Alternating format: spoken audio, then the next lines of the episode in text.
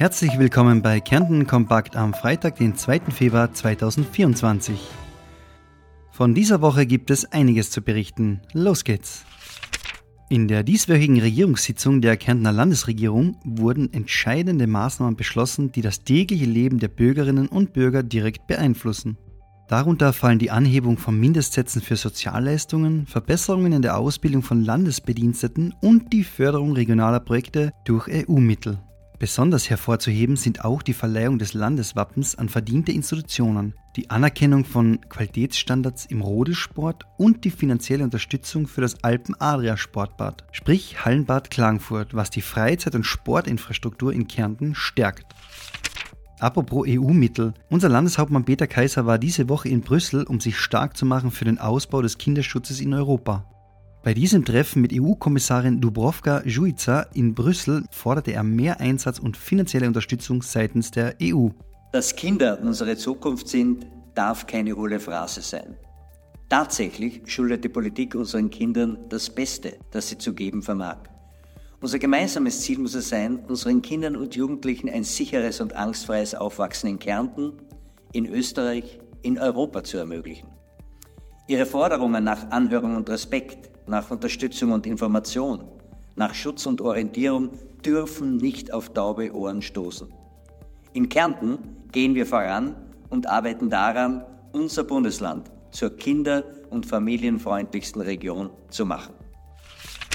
In Kärnten investiert man in den Schutz der Almlandschaften mittels des Naturschutzplans auf der Alm unterstützt durch finanzielle Mittel der Europäischen Union und des Landes Kärnten, um eine nachhaltige Nutzung zu gewährleisten und die biologische Vielfalt zu bewahren. Umweltreferentin Sarah Schaar der Naturschutzplan auf der Alm in Kärnten ist ein Paradebeispiel dafür, wie EU-Mittel und Landesmittel effektiv eingesetzt werden können, um Naturschutz und Almwirtschaft zu verbinden.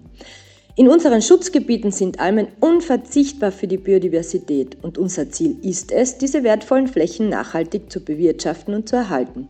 Dies gelingt, weil zahlreiche engagierte Partnerinnen und Partner, allen voran die Almbäuerinnen und Almbauern, seit über zehn Jahren eng zusammenarbeiten.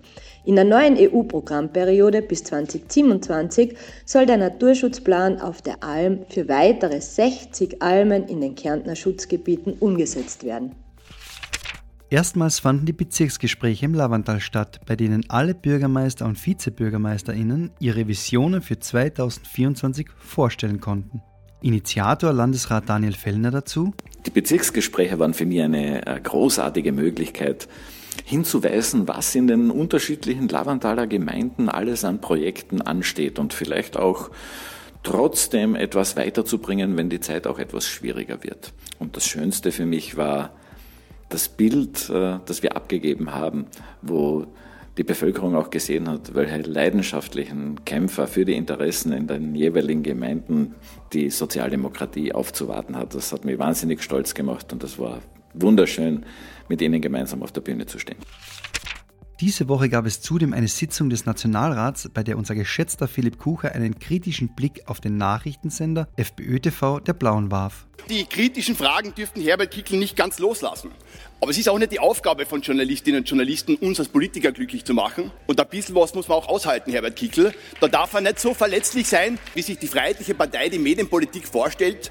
Die sehen wir tagtäglich bei FPÖ TV. Ist im Hintergrund immer so eine nette Musik, wir kennen sie vom Supermarkt im Hintergrund, ein bisschen ein Gedudel. Und da werden dann ganz, ganz kritische Fragen gestellt an Herbert Kickl. Herbert, was ist das äh, Geheimnis deines Erfolges? Was macht dich so einzigartig? Und Herbert Kickl ist dann immer in der Lage, diese kritischen Fragen auch zu beantworten.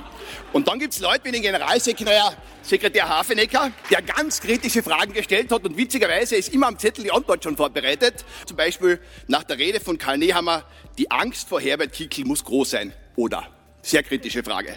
Dann wird nochmal nachgelegt, weil jetzt hat man den, den Hafenecker in die Enge getrieben. Jetzt kommt's aber. Die FPÖ braucht nicht Angst haben vor Karl Nehammer, oder?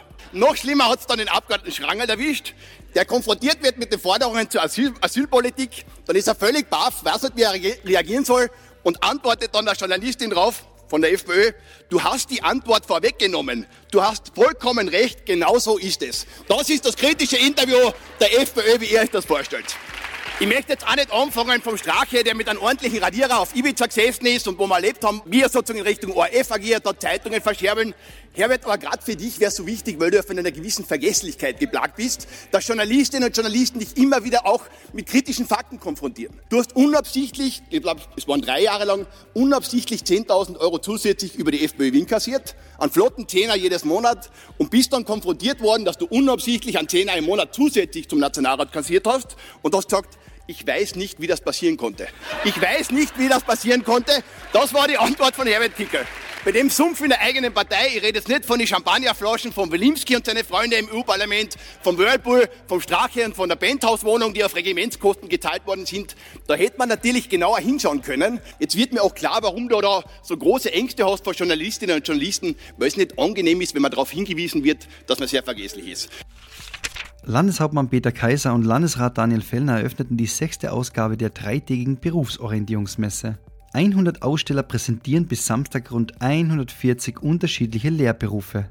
Unsere Stadträtin Konstanze Moha besuchte ebenfalls die Messe. Ich bin heute als Jugendstadträtin bei der Eröffnung der Lehrlingsmesse im Messezentrum Klagenfurt. Bis einschließlich Samstag haben Jugendliche die Chance, in die spannende Welt der Lehrberufe einzutauchen. Auch in der Landeshauptstadt kann man viele Lehrberufe erlernen, wie zum Beispiel in den spannenden Bereichen Geoinformation und Stadtgarten. Kommt's her, informiert euch und ergreift eure Chance, einen spannenden, zukunftsorientierten Lehrberuf zu starten. Und damit schließen wir unseren Wochenrückblick. Kärnten Kompakt gibt es wieder nächste Woche, um dich über alles Wichtige zu informieren. Genieß dein Wochenende, deine SPÖ Kärnten.